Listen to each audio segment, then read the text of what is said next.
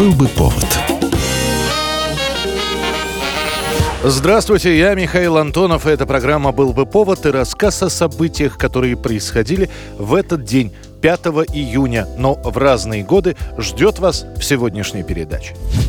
1910 год, 5 июня. С полетов самолетов конструкторов Александра Кудашева и Якова Гакеля начинается самостоятельная история российской авиации. Именно в этот день состоятся демонстрационные полеты сразу двух технических новинок. Киевский инженер путей сообщения поднимается в воздух на собственноручно построенном биплане. Александр Кудашев так и назовет его Кудашев-1. А на Гатчинском аэродроме для публики будет показан полет самолета Гакель-3 Якова Гакеля. Оба этих конструктора постигали азы авиации за границей, которая тогда диктовала моду. А те немногочисленные самолеты, которые оказывались на территории Российской империи, были иностранного производства. Кудашев о своем полете никому ничего не сообщал, поэтому свидетелями этого стали всего лишь несколько человек. Биплан разогнался, оторвался от земли метра на три, пролетел несколько десятков метров, после чего совершил довольно жесткую посадку. Правда, пилот при этом не пострадал.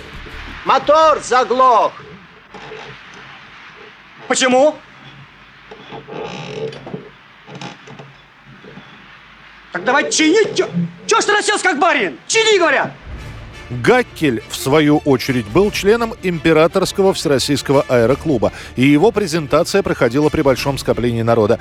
Гаккель-3, самолет, оторвавшись от земли, пролетел около 200 метров.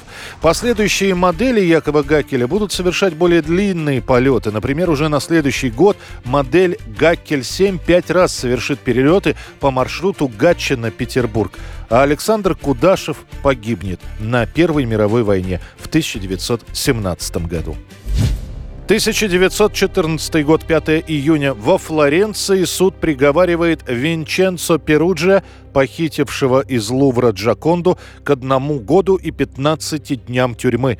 Мону Лизу искали два с лишним года после того, как ее похитили в августе 1911 -го. В газетах постоянно обсуждались самые невероятные теории. Искались возможные и невозможные преступники. Это была в те годы самая настоящая Джаконда мания.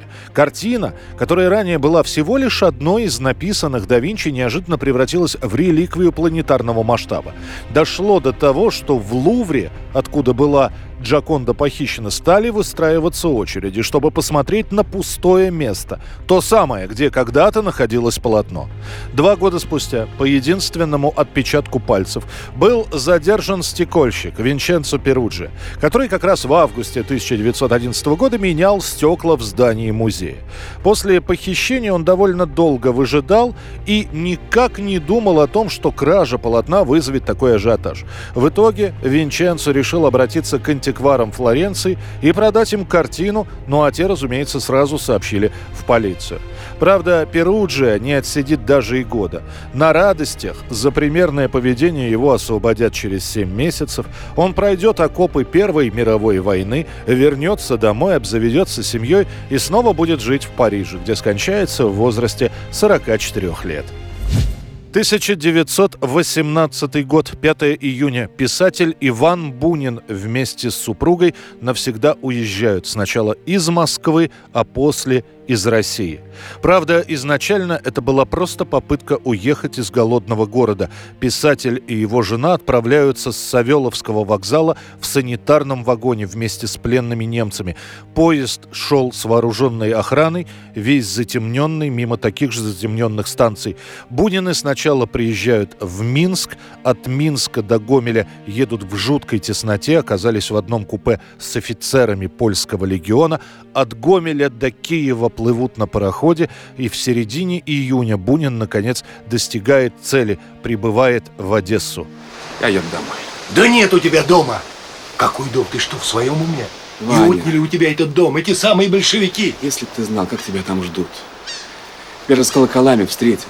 Ты хоть будешь жить как человек. Поедем, а? Уже на следующий год, в 1919-м, Одессу займет Красная армия, потом город перейдет в руки добровольческой армии, потом опять красным.